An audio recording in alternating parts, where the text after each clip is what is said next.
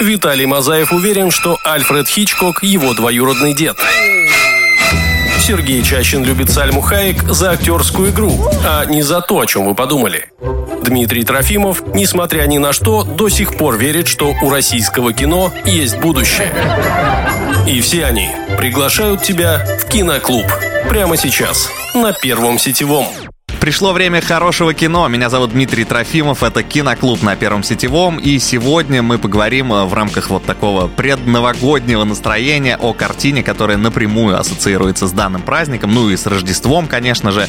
Это фильм «Один дома» с Макалеем Калкиным в главной роли. Фильм 1990 года. Малобюджетная комедия, которая принесла просто сумасшедшие гонорары своим создателям и сделала Макалея Калкина звездой мировой величины в его неполные 10 лет. Э, к сожалению, юному герою судьбу данная роль сломала, но он выкарабкался вроде как, и все у него классно. Будем говорить о создании этой картины, расскажем вам самые интересные факты. Устраивайтесь поудобнее, заваривайте чаечек. Киноклуб на Первом сетевом. Слушаем хорошее кино. Всем привет, мальчишки и девчонки, это Киноклуб на Первом Сетевом, и сегодня у нас продолжается серия предновогодних подкастов. Будем обсуждать самый, наверное, рождественский фильм э, всех времен ever. Э, это, конечно же, «Один дома». Часть первая, «Home Alone». Ты сегодня э, не один дома. Я сегодня не один дома, рядом Виталий Мазаев. Привет, Виталий. А, да, Дим, привет. На самом деле, вот, э, знаешь, несмотря на то, что нас с детства учили ненавидеть все американское, наверное, да, но э, один дома, он какой-то такой родной свой фильм, что Абсолютно как будто он точно. прям вот снят здесь, и как будто и Макалей Калкин, там, и Джо Пеши, и прочие актеры, как будто родные свои. То есть он не вызывает никакого, ну вот там даже не видно ничего американского. Там даже когда он заходит в этот дорогущий супермаркет, там, да, нет на... отторжения. Вообще нет. Да, я, я не знаю, в чем фишка, согласен. не знаю. А, фишка в том, что ребята сделали картину с любовью. Это малобюджетная история, на которую выделили э, боссы Warner Bros. 18 миллионов, я посмотрел. Сначала дали 10 миллионов. Сказали, за 10 снимешь,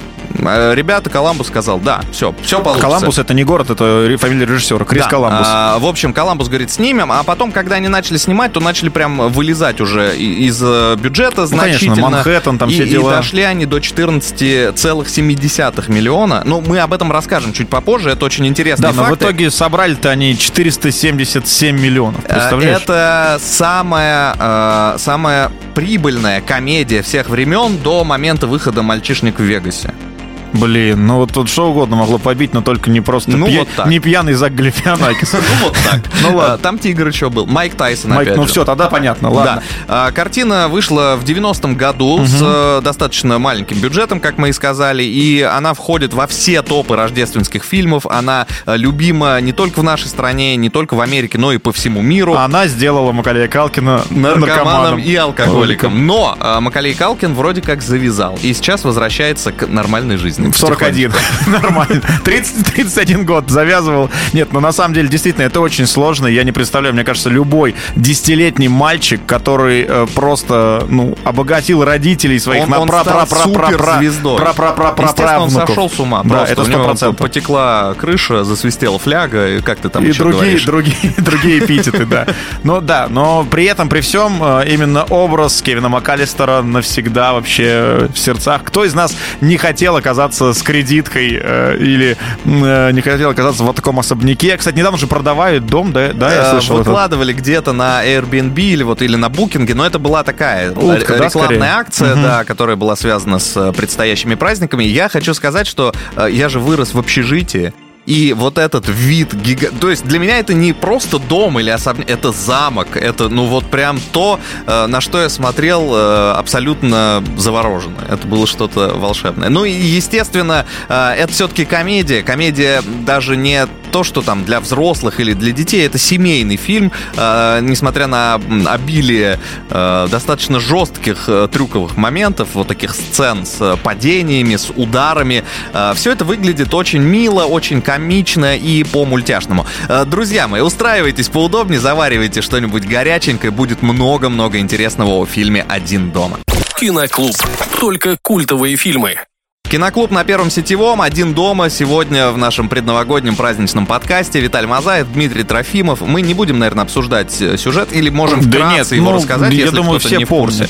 В общем, мальчика забыли, мальчик Все уехали дома. на праздники, да, он остался один дома, и э, на этот дом положил, так как дом очень дорогой, положили глаз э, бандиты. Мокрые бандиты? Но это потом мы узнаем, что они мокрые а бандиты. почему? Потом, они мокрые Потом они стали липкими бандитами и так далее. Там много вариантов. Но э, давайте по фактам пройдемся. Я удивился, когда узнал, что вот вообще главная роль была написана исключительно для Макалея Калкина, но при этом Крис Коламбус посмотрел более 100 детей, э, да, на пробах, э, но все равно оказалось э, все напрасно. Никто Калкина не смог затмить. А как можно затмить, если под тебя написали да, роль? Я, ты, ну, прям, ты прям пробил мою штуку. Все равно, что я напишу роль специально под э, свою жену и такой, ну ладно, посмотрю-ка я еще 100 человек. Нет, что-то как-то не подходит. Имена и лица не те. А, автор сценария Джон Хьюз написал много культовых сценариев, культовых э, картин, и, по сути, он привлек э, Коламбуса, а Коламбус не был тогда еще известным каким-то режиссером, mm-hmm. он был новичком, да, начинающим, у которого за плечами э, тоже было много сценарной работы, но вот э, съемок фильмов, он там что-то снял, это что-то провалилось, и он обратно вернулся к э, сценарке, но здесь э, все получилось. У ребят было 10 миллионов, как мы и сказали, Warner Brothers больше не давали, и после того, как они уже э, приехали в Чикаго, после того, как они уже построили э, все эти декорации, да, нужно сказать, что съемки проходили не э, в павильоне, не в студии. Это реальный даже, дом, реальный дом. Э, реальный дом это только вот эта передняя фасадная часть, да, а сами съемки они сняли школу, которая а. уже не функционировала, и в большом э, спортивном зале построили, э, по сути, вот эти декорации даже внутренности дома. А я там строил что-то. Да, было такое дело. Но это исключительно в целях экономии. Да. Просто по халяве Ну, а Крис Коламбус, кто не знает, вам он может быть известен как режиссер таких скромных, неизвестных никому фильмов, как «Гарри Поттер и философский камень», ну, «Гарри Поттер и тайная комната». Нет, я к тому, что он прекрасно создает новогодние темы вообще да, всегда. однозначно. Однозначно он в целом очень любит Рождество, и в том числе поэтому он стал режиссером данной картины. А Коламбус поехал снимать в Чикаго подальше от вот этих э, студийных павильонов, потому что первое — это деньги, второе — это отсутствие какого-либо давления со стороны студии, и когда они все уже построили, они уже приступили к съемкам, и их бюджет начал расти, это то как раз о чем мы хотели поговорить а, в начале. Он а, написал а, некое письмо а, Warner Brothers, говорит, нам надо, вот обосновал, почему нам надо не 10 миллионов теперь, а 14,7. А, с учетом того, что это небольшие деньги для Warner Brothers, они сомневались в том, что будет коммерческий успех у картины, потому что а, считалось на тот момент, что звезды делают кассу, угу. да, а тут ну, Джо звезда... Пеши, Джо Пеши ну, звезда. Джо Пеши не такая уж звезда, да, звезда. И, он, и он все-таки не в главной Однажды роли. в Америке и так Окей, далее. он после «Бешеного быка» как раз туда прикатил, но не суть. Все равно там «Рокки 5» в этот момент выходил О, с Сильвестром. Ну все, тогда э, вопросов Батьковичем. нет. Кто слушал наш подкаст про Рокки, тут безоговорочная победа, я понимаю. Без вариантов. Что провернул режиссер? Э, Когда понял, что Warner Brothers не хочет давать денег абсолютно никаким образом, он обратился в другую студию, они чуть перетерли, а другой студии... А какая же другая студия? Вот. Союз а, мультфильм. Fox, Fox. Союз А, 20 мультфильм. век Fox. И 20 век Fox выкупил права на фильм еще до того, как его закрыли. Стань членом киноклуба на Первом сетевом. Узнай о культовом кино все. Один дома, киноклуб на Первом Сетевом. И закончу тему, которую начал в предыдущем выходе, э, касательно денег и прав. Так как э, Fox уже готовы были купить картину, Warner Brothers отказывались давать деньги, то они пришли к э, такой договоренности, что как бы никто ничего не знает, мы сейчас отказываемся от картины, вы нам выплачиваете некие дивиденды за эту работу, и все возвращается на круги своя. И чувак, какой-то приезжий ревизор из Warner Brothers, ходил по съемочной э, площадке и говорил, все, картина закрывается, вы все уволены. За ним шел режиссер э, Крис э, Коламбус, Коламбус. и говорил, нет, все окей, мы снимаемся просто на другой студии. Они не потеряли ни одного дня, то есть как только их закрыли, они тут же, ну, официально Открылись. закрыли, их официально также открыли. В картине огромное количество детей, и, конечно же, дети не могли работать круглыми сутками на съемочной площадке. Ой, вот- это странно. Да, к- В Китае нет никаких проблем с но этим. э, тогда, возможно, были. Я не знаю. Знаю, не в Китае, а в США. Э, Кэтрин О'Хара, исполнившая роль мамы Кевина, была вынуждена произносить текст, глядя на теннисный мяч. Ты знал это? Нет, Ну, то есть они, не слышал да, об этом. детям разрешил. Теннисный мяч настолько своей актерской игрой похож на... Ну вот э, из воспоминаний Кэтрин О'Хара она говорит, мы снимали сцену с одним из детей, а потом в час ночи работали над моими крупными планами. На подставке на уровне головы ребенка был теннисный мяч, а слова маленького персонажа читал руководитель сценария. Вот, то есть, представляешь, э, она такая думала, чертовы дети, можете не спать, пожалуйста. Ну, а сколько Макалею было на тот момент? 10 лет. 10 лет, но Да. он- 10 лет он на же- момент выхода фильма, там А, еще 9, ну, наверное. да, 9? Они за сколько сняли? Что-то Я месяца за три, ну, наверное. мне кажется, быстро, но все равно ну, там- 9 там, лет, да. долгий был постпродакшн, и после того, как уже все отсняли, после того, как все отмонтировали, и получилась первая версия картины, она не понравилась режиссеру, потому что были проблемы с музыкой. Музыка прям вот не работала. И только после того, как они э, сменили музыкальный фон, они обратились к одному очень известному э, композитору. Не помню, к сожалению, э, как его зовут. Пускай это будет Владимир Пресняков. Пускай. А, Владимир Пресняков, который написал культовые... э, Знаешь, что написал этот э, композитор? Э, Открывашку Star. Wars. А, Например, понятно, я вот понял. э- этот композитор. Мы загуглим, я потом скажу, как его зовут.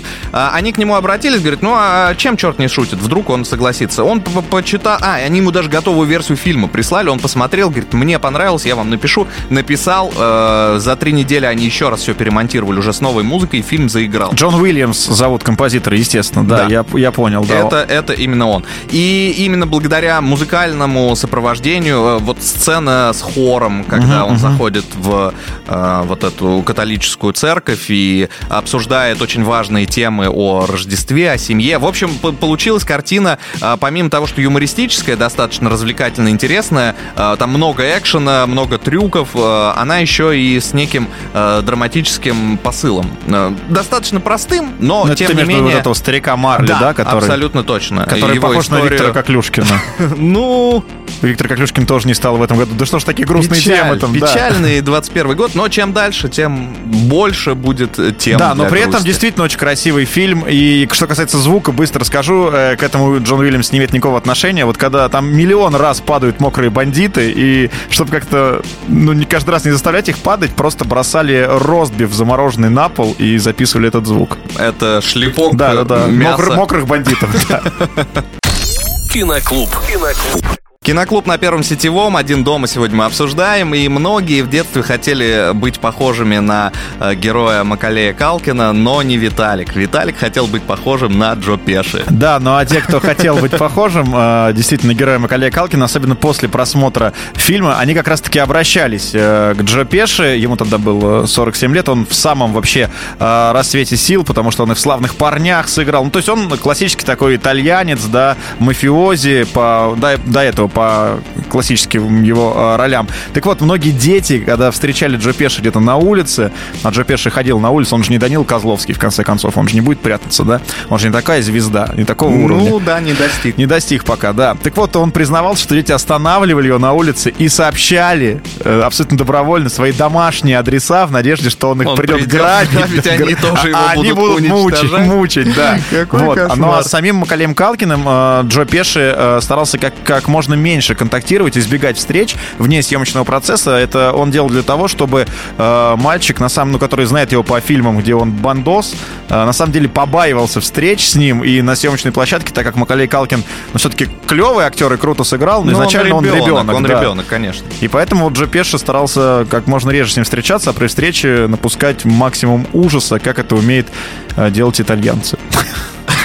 Наверное. Интересно, ты подытожил. Наверное. Итальянский мафиози. Да, да, да. э, за- закончим Вдруг нас слушают сейчас в Э, Италии. Простите, пожалуйста, на всякий случай. А, Джо Пеши, наверное, одна из самых запоминающихся сцен, где ему поджигают голову э, с помощью газовой горелки. Можете не переживать, на самом деле ничего этого в реальности не было. Это обычная, обычная оптическая иллюзия, но все трюки, которые связаны с падениями, они выполнены непосредственно профессионалами, Каскадерами, каскадерами, да, которые а, настолько жестко падали и настолько м, искренне у них это получалось, что в профессии, а, в каскадерской, да, в целом вот это падение, когда ты подпрыгиваешь высоко, подбрасывая ноги и падая На спиной спину, да, а, плашмя. на землю, это называется упасть по один домовски. Серьезно? Да, да. Ну, Вау, это прикольно. такой внутренний, внутренний термин. Потому что э, каскадер, я, к сожалению, не запомнил его имя. Вот э, человек, который поднимался на ступеньки и падал там 5-7 раз подряд. 5-7 миллиардов раз. Миллиардов раз, да, потому что это в едином дубле нужно 5-7 раз упасть, а таких было там 20. Он каждый раз выкладывался на 100% и э, за, за кадром... Э, а когда... мы даже не знаем, как его зовут, ну, в конце концов.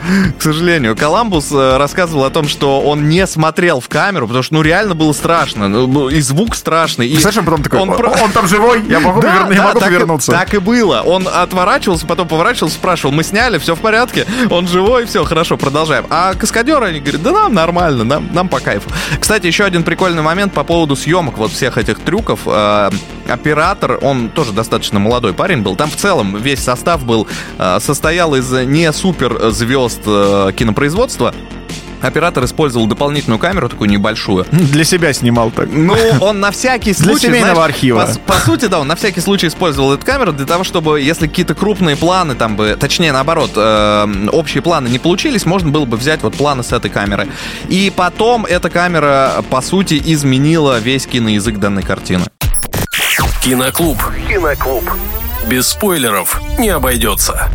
На первом сетевом киноклуб Виталий Мазаев, Дмитрий Трофимов и Макалей Калкин. Еще маленький, еще свежевыбритый и не употреблявший запрещенные вещества в картине «Один дома». Я уже э, вкратце начал говорить по поводу того, что была еще одна небольшая камера, которую специально снимали на всякий случай, чтобы какие-то запоротые трюки можно было э, восстановить, да, ну, если там что-то попало в кадр или что-то пошло не так. И э, оказалось, что кадры с этой камеры самые крутые, самые лучшие и практически практически все эти кадры, вот э, падение откуда-то снизу, или там камера, когда она э, как бы летит э, в трубу и показывает путь утюга, который потом прилетает в голову, это все сделано вот с помощью этой э, дублирующей камеры. Она вот была так. такая малюсика. Вот малюсика. так вот, друзья.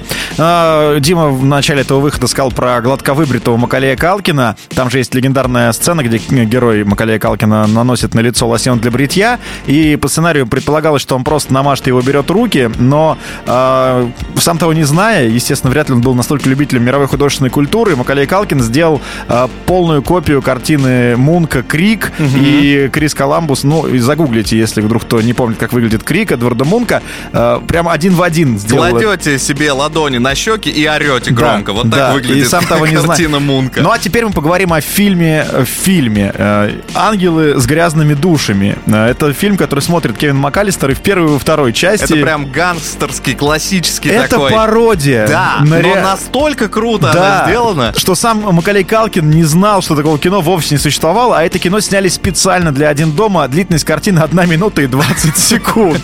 И вот там актер э, Ральф Фуди его зовут. Это последняя его роль в кинематографе, но какая? Для «Один дома 2».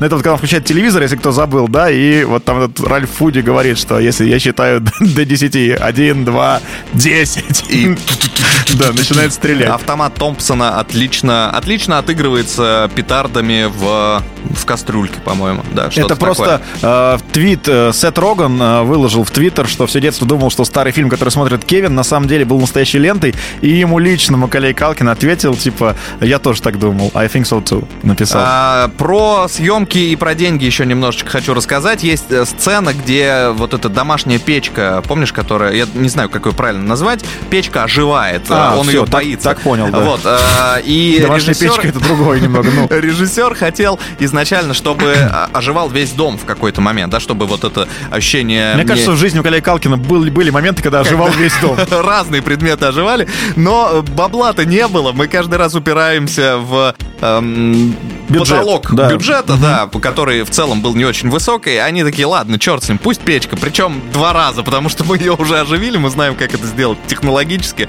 э, поэтому без дома обойдемся. Кстати говоря, есть еще одна интересная история, связанная с данной картиной. «Один дома» обвиняют в плагиате. Э, по мнению французского режиссера э, Рене Манзора, Джон Хьюз скопировал всю эту историю с его триллера 3615 Код Деда Мороза. Не знаю, о чем эта картина, о чем этот триллер э, и насколько точно все это скопировано, но такие обвинения были, и Рене даже пытался судиться. Ну, это Fox. как человек, которого э, этот ребенком был на обложке альбома Nirvana Nevermind, и теперь он говорит, что это какой-то там его э, интимные части тела не прикрыли, и давайте судиться. Э, Курт Кобейн уже 27 лет как мертв. Ну, он потерпел какую-то психологическую травму. И 30 вот лет молчал, и тут вспомнил, да? Ах, вот оно что. Ну, мне кажется, это вот такая для, Я думаю, он приобрел амнезию. Но он ничего не выиграл, к сожалению, Рене Про деньги, если еще успею сказать, за съемки в первой части Макалей Калкин получил 110 тысяч долларов, вошел в книгу рекордов Гиннесса как самый высокооплачиваемый актер-ребенок. А теперь представьте, во второй части со 110 тысяч гонорар до 4,5 миллионов поднялся. Лучшая сцена фильма.